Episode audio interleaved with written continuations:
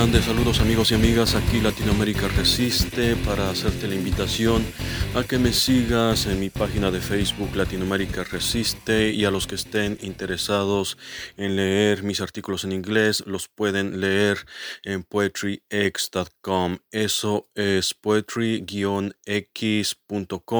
Poetry es poesía en inglés. Y bien amigos y amigas, vamos con el primer tema del día de hoy que son las protestas en Paraguay y más bien esto hay que extenderlo a las protestas en Haití y también a las protestas que se están dando en la India. Básicamente todo parte de un mismo origen, que son las clases dominantes siempre viendo por sus intereses y siempre simplemente ignorando el dolor del pueblo, no les da ningún tipo de compasión el sufrimiento de la gente, gente que trabaja todos los días por criar a sus hijos, por tener bien a sus familias, que son los que generan la riqueza del país, pero sin embargo esa riqueza siempre tiene que quedar en las manos de los más poderosos. Pero para entender un poco mejor esto, vamos a escuchar un audio bastante importante, así que vamos con esto.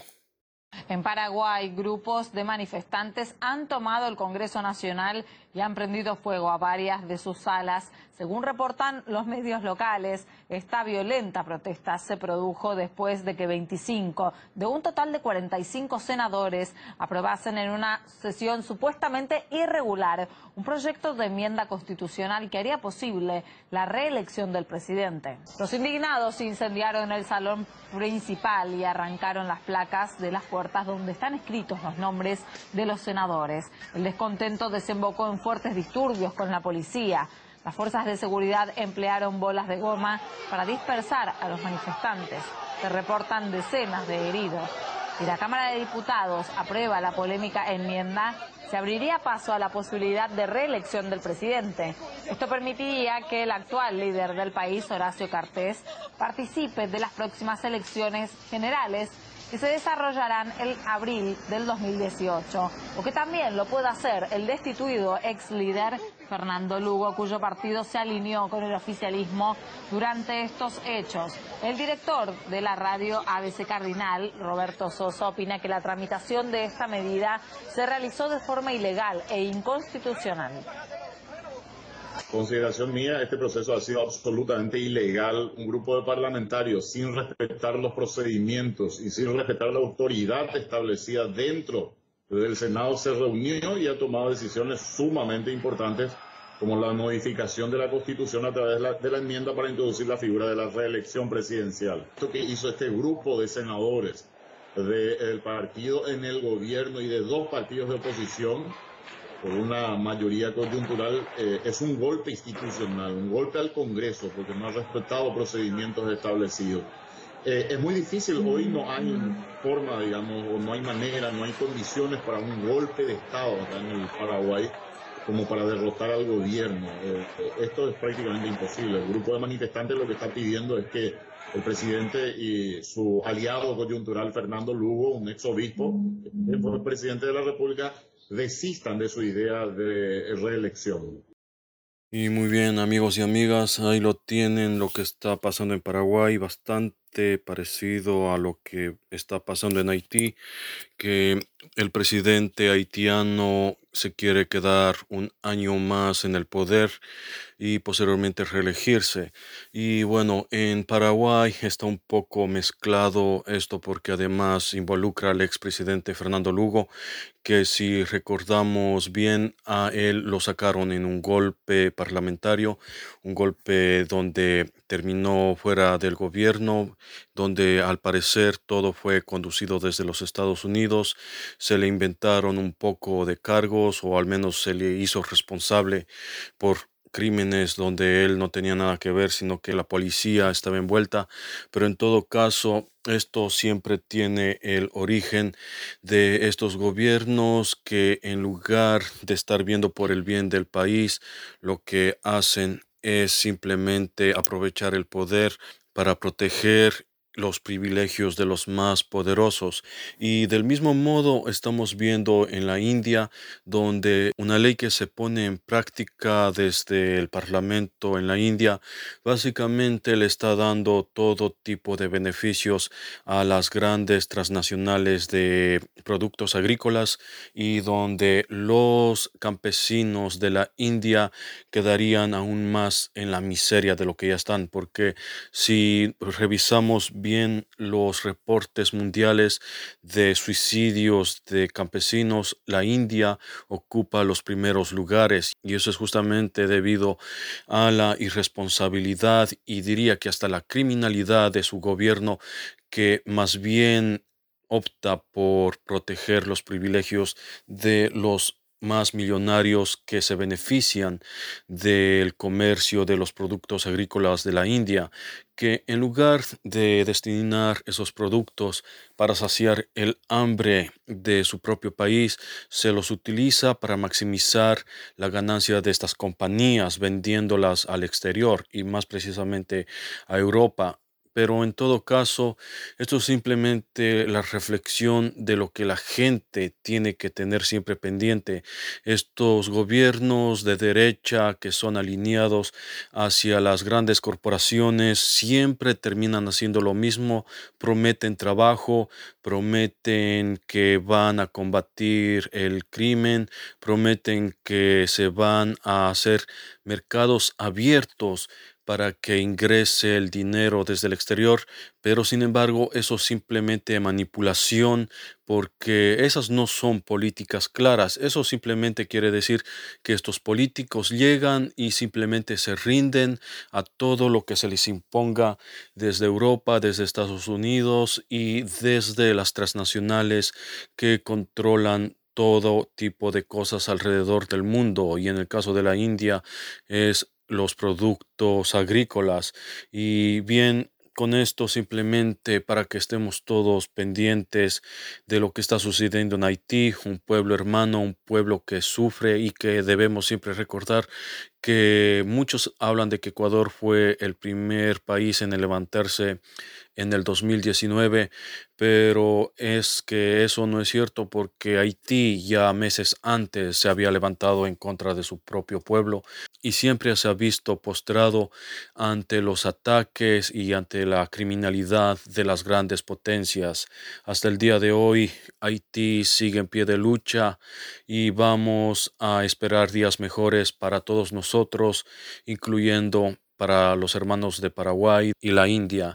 Con esto, amigos y amigas, vamos al siguiente segmento en un momento.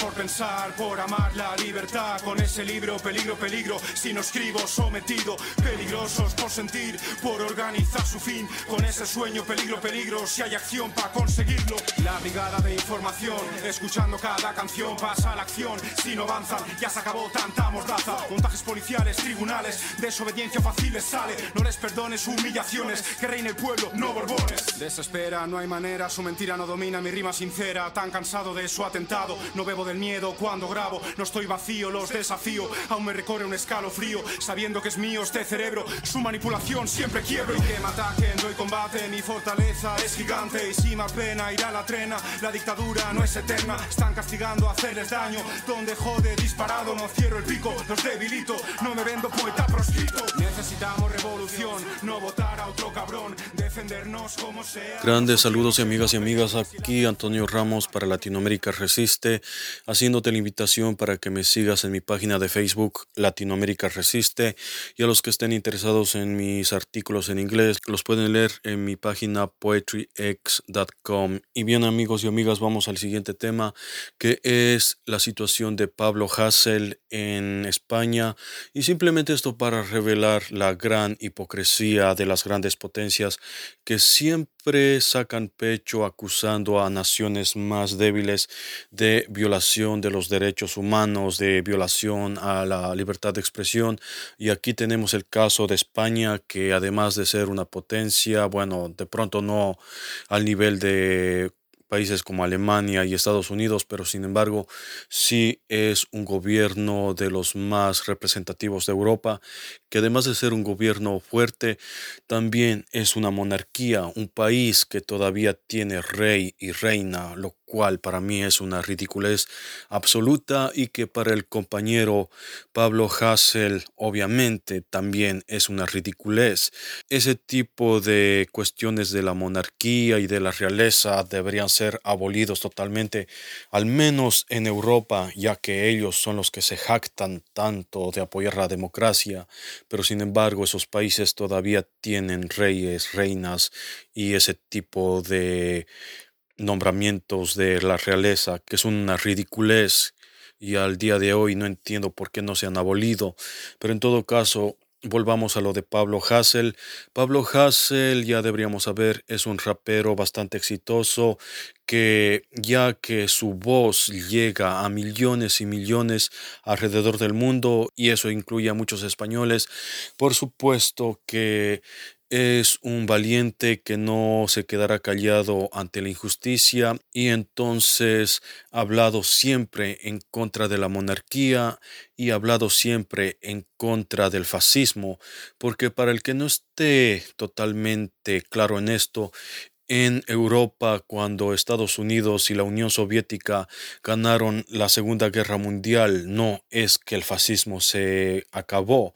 De hecho, se permitió porque en España quedó el dictador Franco todavía al mando, que esta dictadura llegó, si no me equivoco, hasta los años 60 y que luego hicieron prácticamente un teatro de regreso a la democracia que más bien fue un pacto de poderosos porque supuestamente estaba la derecha y también los socialistas, pero los socialistas eran simplemente un grupo de izquierdosos controlados por los más poderosos de Europa. Ese tipo de socialismo nunca sacó de las prácticas fascistas del el franquismo en España, tanto así que al día de hoy se sigue permitiendo expresiones a favor del fascismo, pero sin embargo se condena y hasta se encarcela a los que hablan en contra de estas facciones fascistas en España, porque para el que no esté enterado, hace poco nada más hubieron, de hecho no hace poco, esto se celebra todos los años. En España se hace una celebración a favor del el pabellón azul, un pabellón franquista español que asistió a Adolfo Hitler en contra de la Unión Soviética.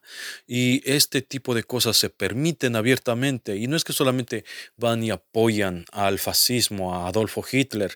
Esta gente habla abiertamente a favor del exterminio de los judíos.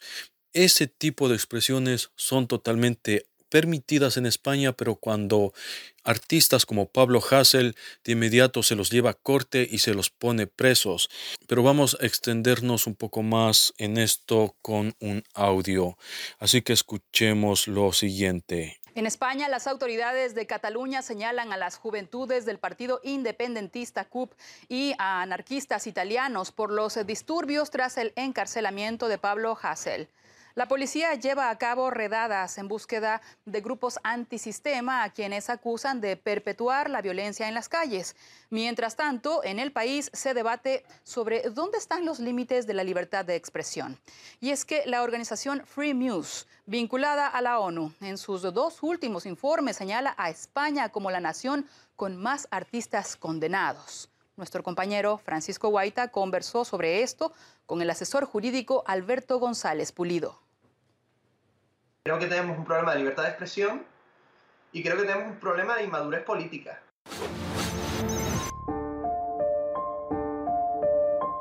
Muy buenas, Alberto. España ha pasado de ser el país con más artistas encarcelados en 2019 a desaparecer de lo más alto de esa lista. ¿Qué ha ocurrido? El nuevo informe hace referencia al año 2020 y durante ese año las condenas que el colectivo de la insurgencia tenía a sus espaldas mm, se reducen sustancialmente hasta los seis meses de cárcel. Entonces, claro, pasan de tener dos años y, y seis meses a tener seis meses. Por tanto, no entran en prisión. Hay dos artistas encarcelados, pero más de 14 condenados. realmente preocupante. También que nos fijemos en el hecho de que si entran en la cárcel o no. Evidentemente es un, es un elemento importante, es, un, es algo a analizar, pero, pero realmente lo que es el sustrato de todo esto es que hay sentencias de cárcel dirigidas a artistas en concreto, ¿no? Y, eso, eso es extremadamente preocupante sobre todo en una sociedad que se supone que es un Estado de Derecho garantista y la cuarta economía de la Unión Europea, ¿no? Tiene que haber voluntad política para que realmente este tipo de condenas cesen, porque realmente no ayudan a nada. ¿Crees que en España hay un problema de libertad de expresión?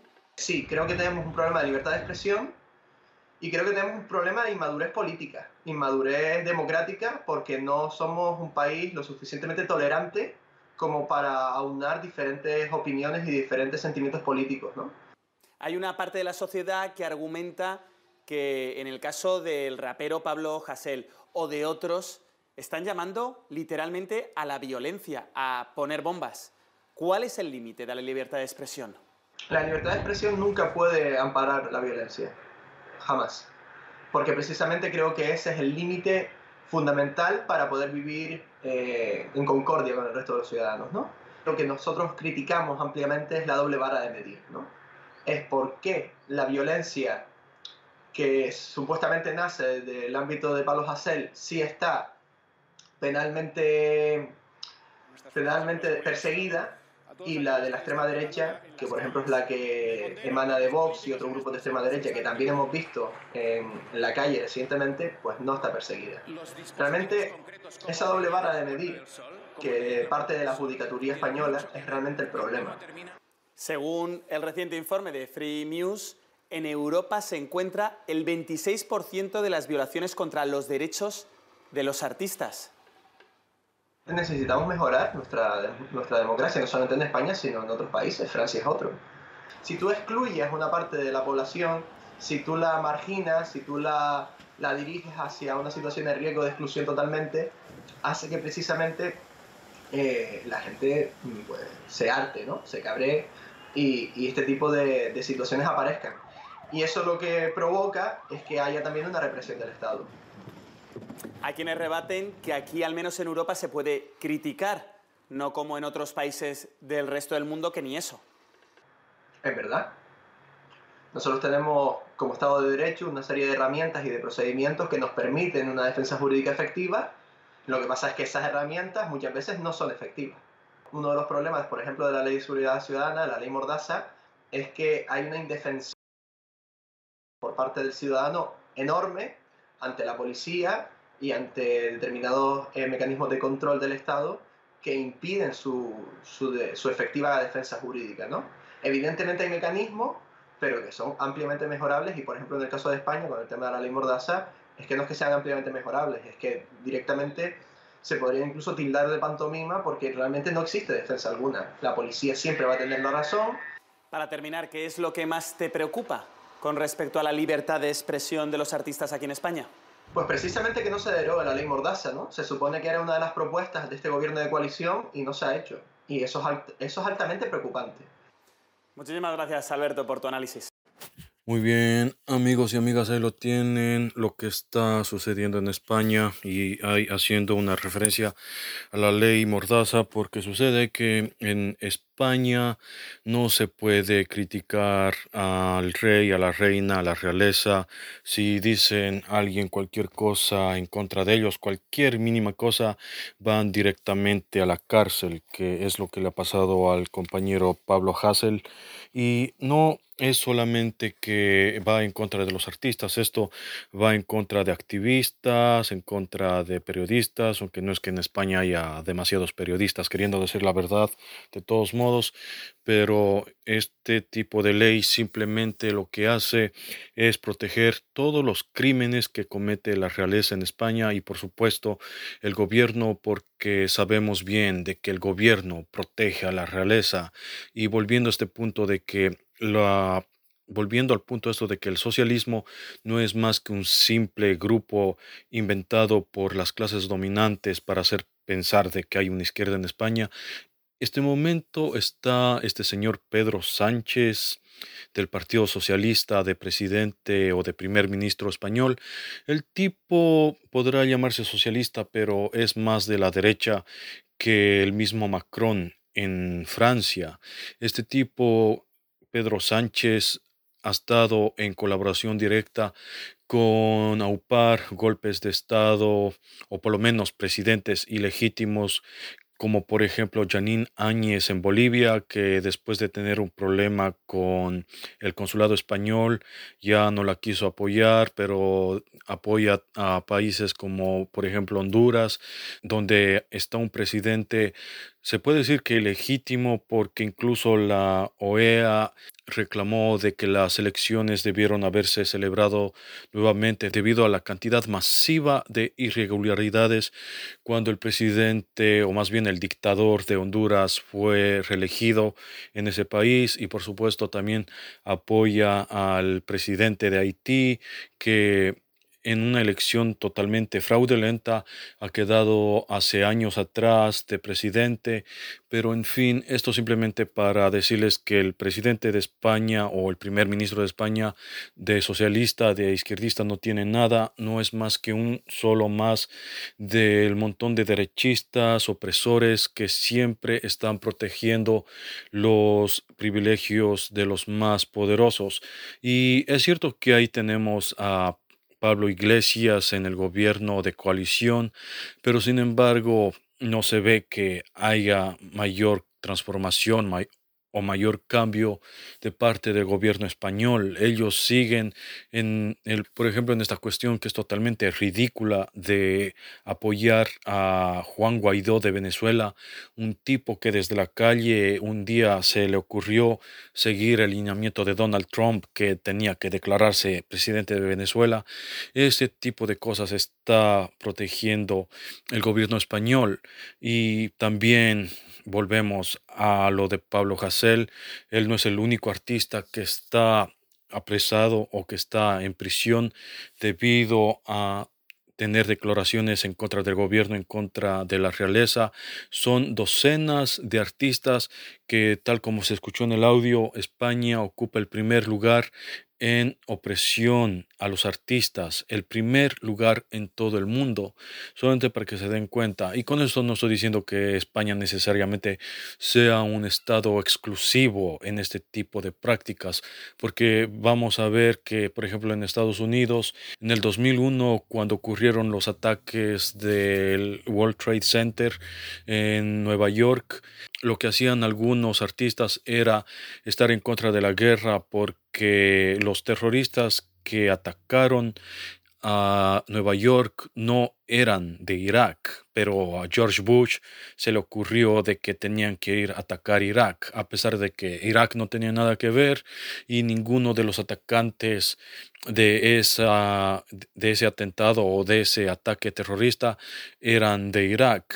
Y eh, vamos a recordar a alguien como las Dixie Chicks que hablaron abiertamente en contra de la guerra, de inmediato les llegaron amenazas de muerte y en las distintas radios y medios de comunicación ya no se les volvió a poner su material musical. Entonces siempre hay que estar pendiente de esto. Este tipo de cosas no es una cuestión exclusiva de solamente un país, sino de varios países. Y por ejemplo, uno de los países de que siempre reclama esto es Colombia. En Colombia está totalmente prohibido que artistas que apoyen a Nicolás Maduro, al régimen venezolano, toquen en algún tipo de evento en Colombia. Por ejemplo, eh, Luis Enrique o Paul Gilman o los Guaraguau, todos ellos están totalmente bloqueados de hacer shows en Colombia. Artistas venezolanos que apoyan a Nicolás Maduro. Y vamos a ver la cuestión de Venezuela. En Venezuela hay algún tipo de artista bloqueado. Definitivamente no, porque incluso venezolanos que hablan abiertamente en contra del régimen de Nicolás Maduro, van y cantan y hacen su show a la hora que quieran. Por ejemplo, este ridículo de Nacho del grupo este de Chino y Nacho, el tipo cuando no tiene shows, que es la gran mayoría de tiempo, En muy pocos países le paran bola a ese tipo.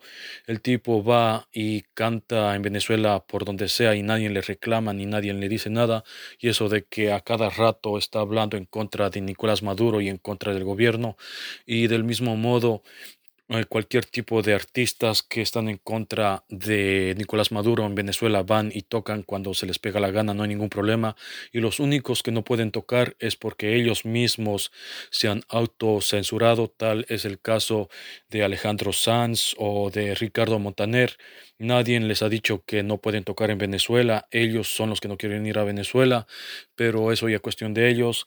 Y todo esto para volver a la situación de España, un régimen totalmente hipócrita, mentiroso y criminal, porque no se puede tolerar que simplemente porque hable en contra de la realeza se meta al compañero Pablo Hassel en prisión.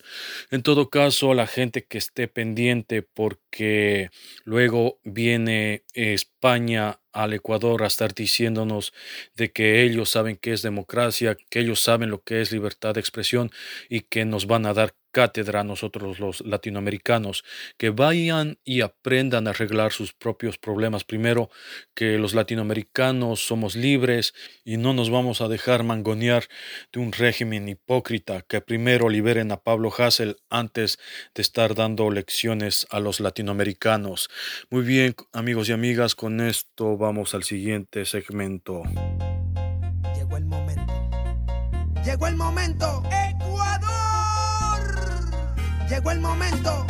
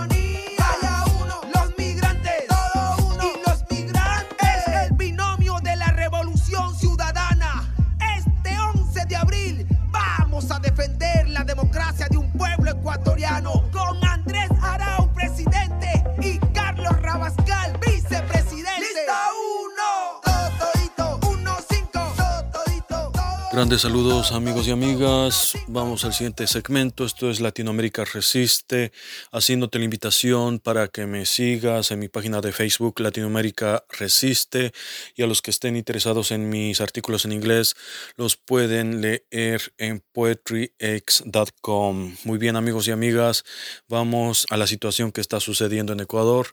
Esto sigue un poco delicado a pesar de que parece de que no va a haber ningún inconveniente, pero sin embargo tenemos al gobierno de el traidor criminal de Lenin Moreno todavía insistiendo en cómo postergar o eliminar las elecciones, porque eh, tenemos que estar muy pendientes. Si es que postergan las elecciones, simplemente se eliminan las elecciones.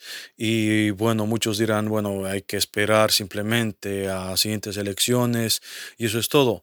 Pero estén muy conscientes que esto implica de que los asambleístas que ya han sido elegidos también su elección también quedaría anulada. Entonces, esto no es simplemente una intención inocente que porque están haciendo hay un poco de cuestiones que necesitan hacer para que la democracia se cumpla. Eso no es así. Esto simplemente están queriendo robarnos las elecciones totalmente, lo cual incluye también lo electo ya en la asamblea. Y recordemos que el conteo de los votos se paró porque en Guayaquil, al estar haciendo el reconteo, sucedió de que Andrés Arauz era el que estaba ganando más votos, no era Yacu Pérez. Y cuando vieron de que Andrés Arauz estaba ganando más votos, al punto de que se sumó un asambleísta más por las listas 1 para el gobierno. Entonces decidieron dejar eso y se supone que Guillermo Lazo es el que tiene que ir a la segunda vuelta, pero estemos muy claros de que eso simplemente fue porque parecía de que los votos iban a favorecer a más asambleístas por las listas 1. No vamos a decir de que con el conteo subsecuente Andrés Arauz iba a pasar del 40% porque está contabilizado un 32%. Era prácticamente imposible de que sume tantos votos como para que gane de primera vuelta en este reconteo.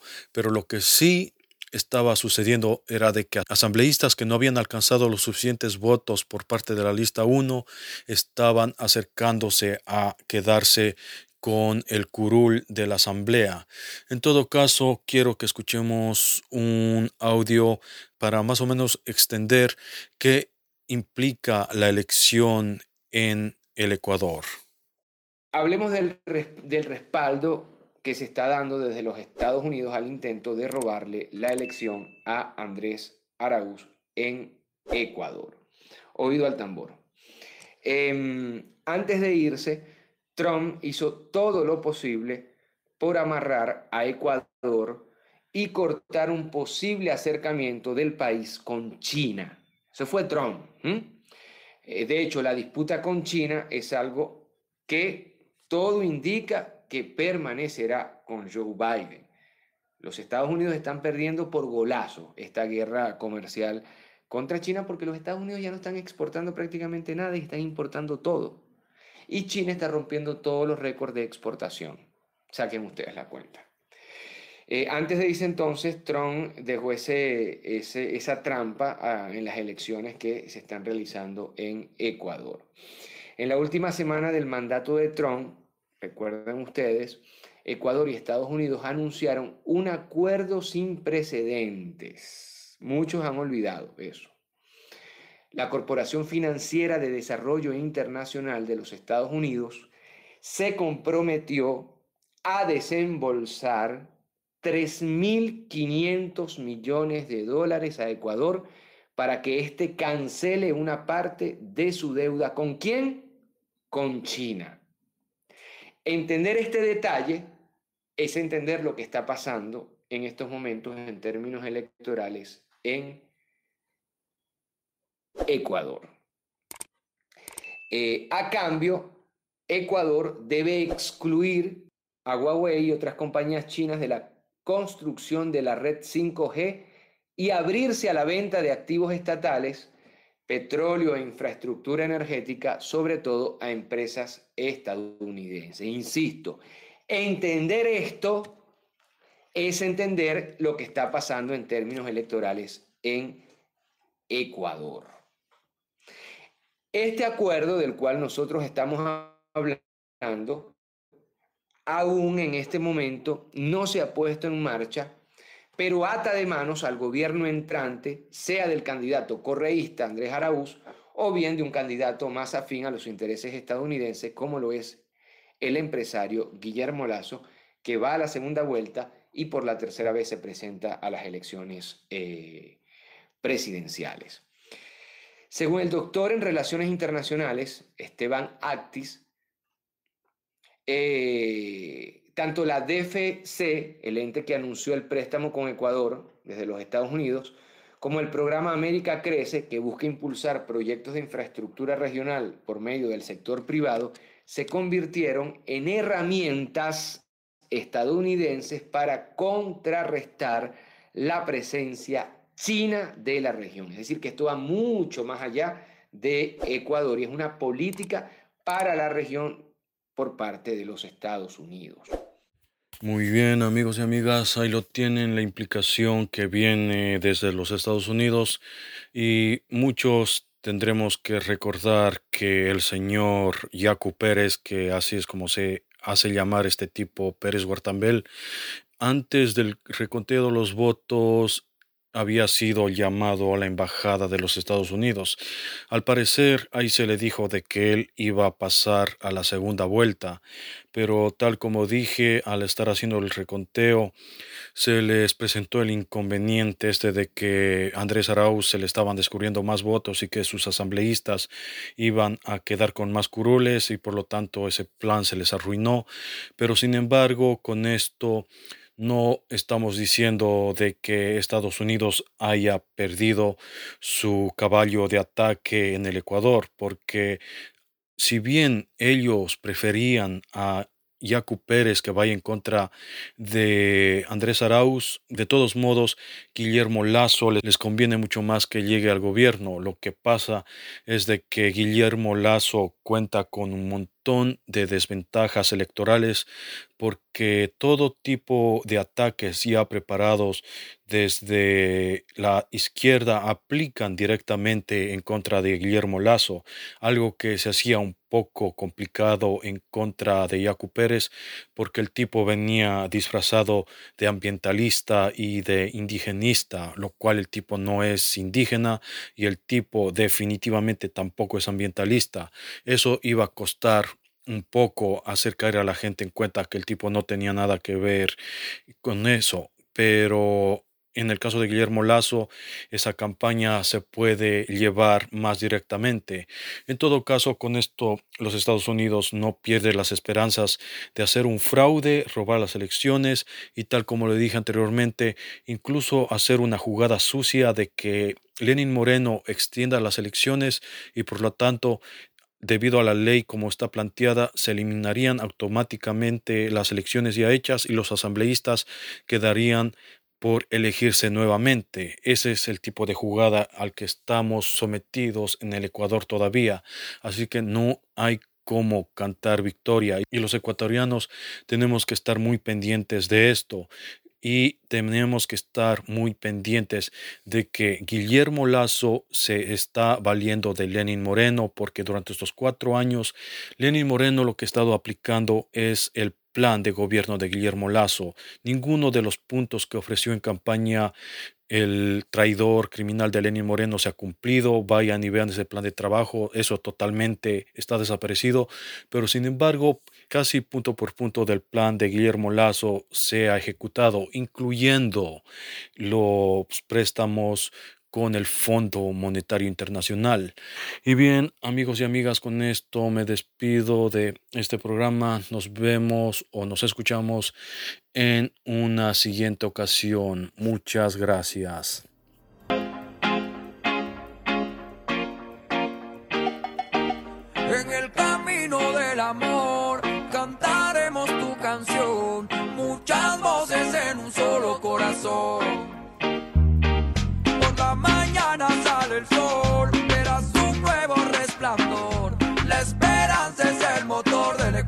Tricolor.